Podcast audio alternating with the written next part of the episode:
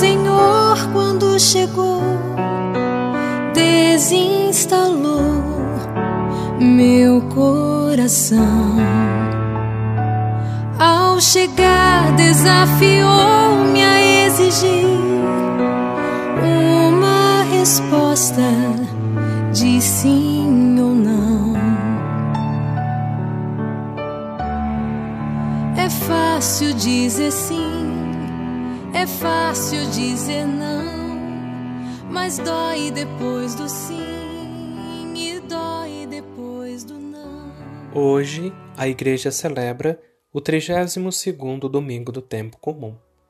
Novembro traz consigo o problema da morte e com ela as grandes questões da vida. E a liturgia da palavra nos projeta sobre nós a luz e a esperança da ressurreição, que celebramos em cada domingo e em cada Eucaristia. Dessa forma, Peçamos ao Senhor que não falte à Igreja e ao mundo o testemunho de vida dos sacerdotes, cuja escolha com sabor da eternidade é já um sinal da vida nova, da ressurreição.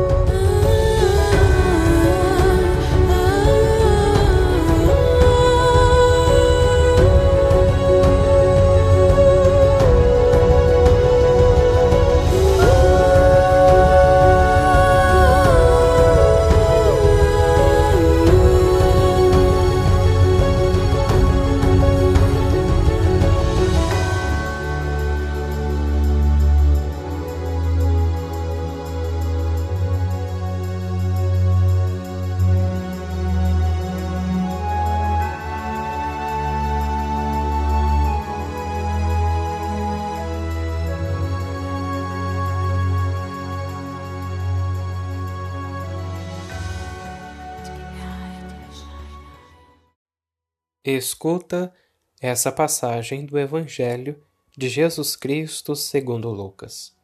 Naquele tempo, aproximaram-se de Jesus alguns saduceus que negam a ressurreição e o interrogaram: Mestre, Moisés deixou-nos escrito: se alguém tiver um irmão casado e este morrer sem filhos, deve casar-se com a viúva a fim de garantir a descendência para o seu irmão. Ora, havia sete irmãos. O primeiro casou e morreu sem deixar filhos. Também o segundo e o terceiro se casaram com a viúva, e assim os sete. Todos morreram sem deixar filhos. Por fim, morreu também a mulher. Na ressurreição, ela será esposa de quem? Todos os sete estiveram casados com ela. Jesus respondeu aos saduceus: Nesta vida, os homens e as mulheres casam-se, mas os que forem julgados dignos da ressurreição dos mortos e de participar da vida futura, nem eles se casam, nem elas se dão em casamento. E já não poderão morrer, pois serão iguais aos anjos, serão filhos de Deus, porque ressuscitaram. Que os mortos ressuscitam. Moisés também o indicou na passagem da sarça, quando chama o Senhor de o Deus de Abraão, o Deus de Isaac e o Deus de Jacó. Deus não é Deus dos mortos, mas dos vivos, pois todos vivem para Ele.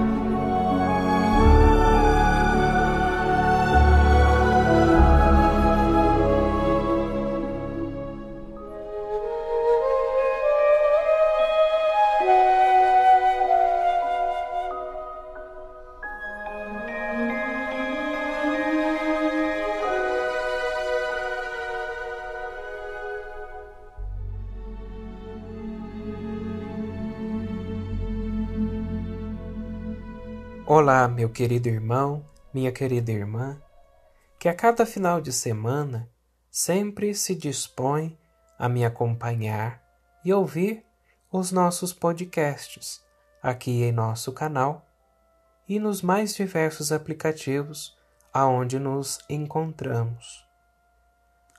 Morte e ressurreição não são, em geral, tema de conversa ou matéria de reflexão.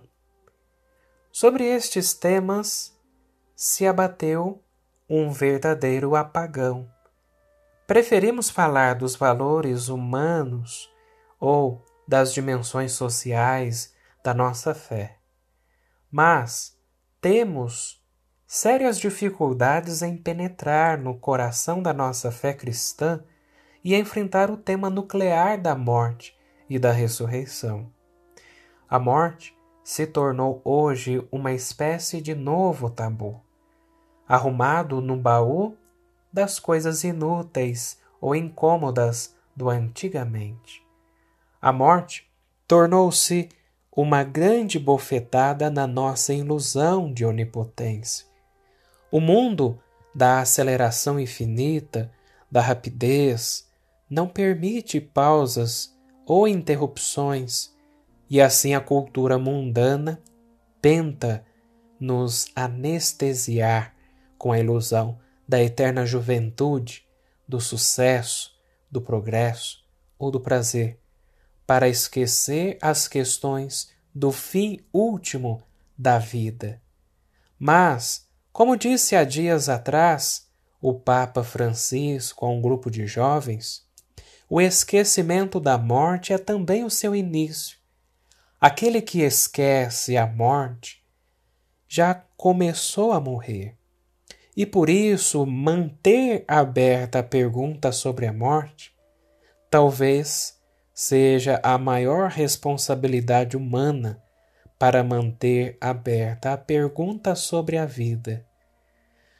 Por contraditório que pareça, é a morte que permite que a vida permaneça viva.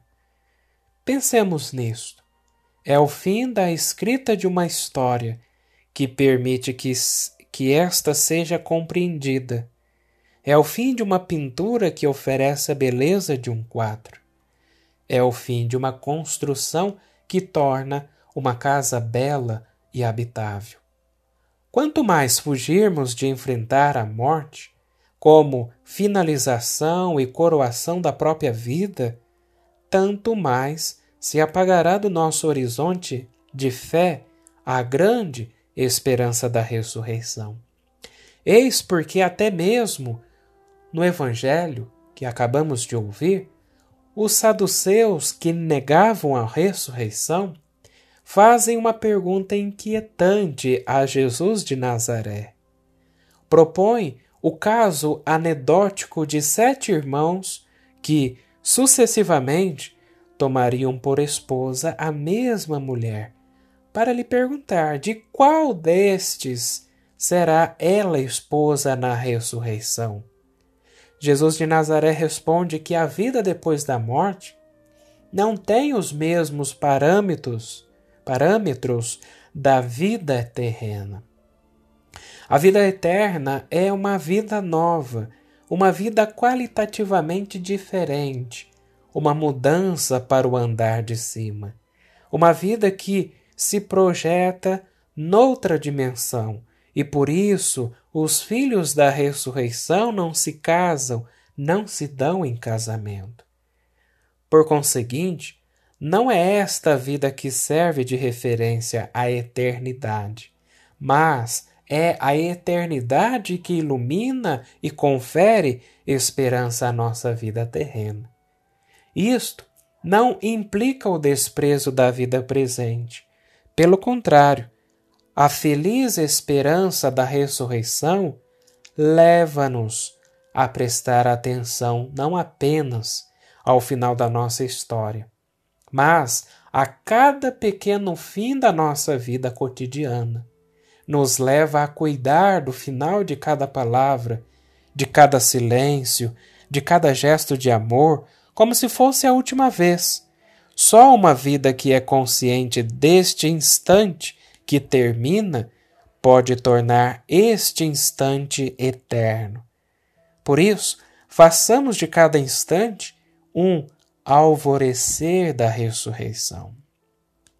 Queridos irmãos e irmãs que me ouvem, este olhar projetado para a ressurreição deve nos levar a realizar opções que tenham o sabor da eternidade.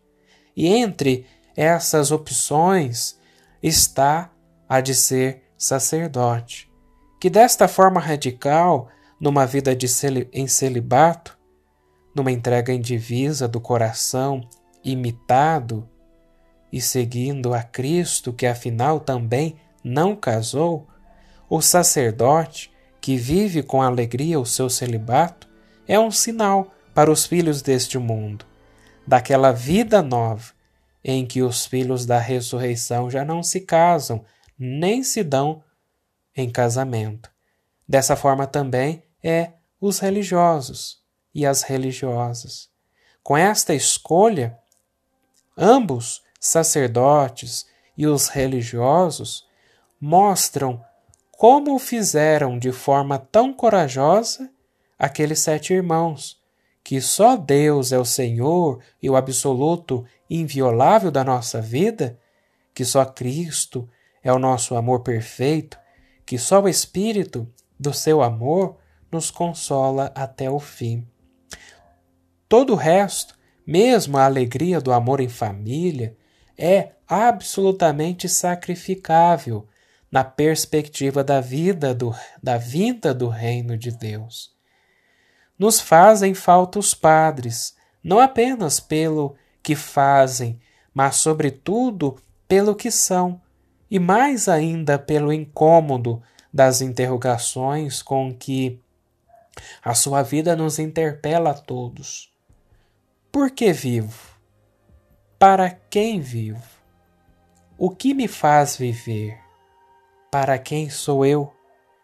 Na verdade, queridos irmãos e irmãs, querido menino, querida menina, querido jovem, querida jovem que me escuta e sempre me acompanha em meus podcasts, quando o Senhor suscita uma vocação, não pensas apenas naquilo que tu és, mas em tudo aquilo que poderás chegar a ser.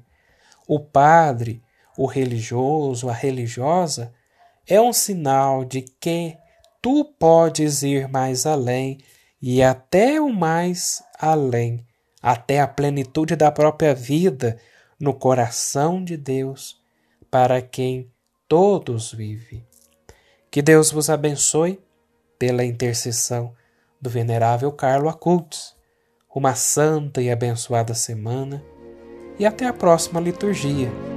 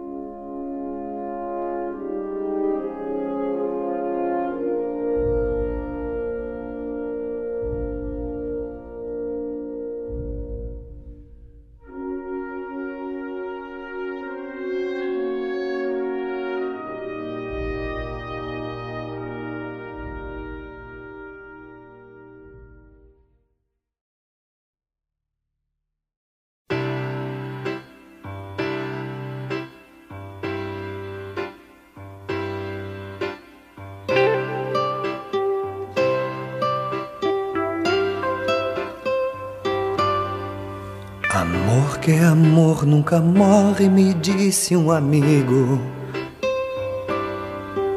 Pra sempre eu guardei a lembrança do que ele falou.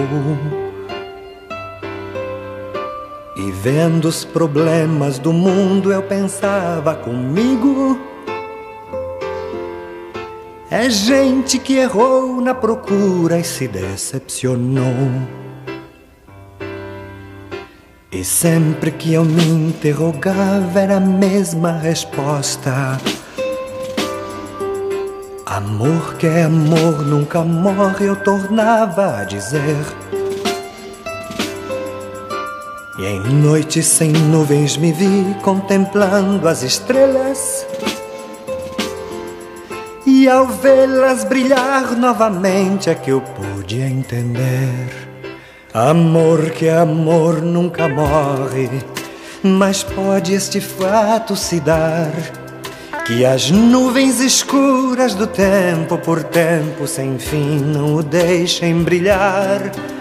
Que as nuvens escuras do tempo por tempo sem fim não o deixem brilhar. Amor que amor nunca morre, este amigo repete. Concordo e não vou contestar que não tenha razão. Mas penso também que este amor que hoje ganha as manchetes é mais egoísmo que amor, é loucura, é paixão. E sempre que eu vejo ao redor esta facilidade de gente que pede outra chance, outro amor, outro lar. Eu penso nas flores mirradas daquele canteiro que algum jardineiro esqueceu ou não quis cultivar.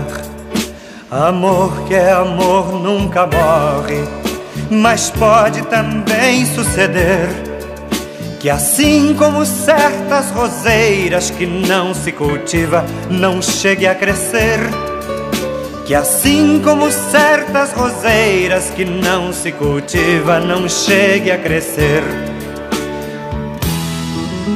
Amor que é amor nunca morre, mas pode também suceder que a falta de quem o cultive ele viva pequeno e não chegue a crescer. Que a falta de quem o cultive ele viva pequeno e não chegue a crescer.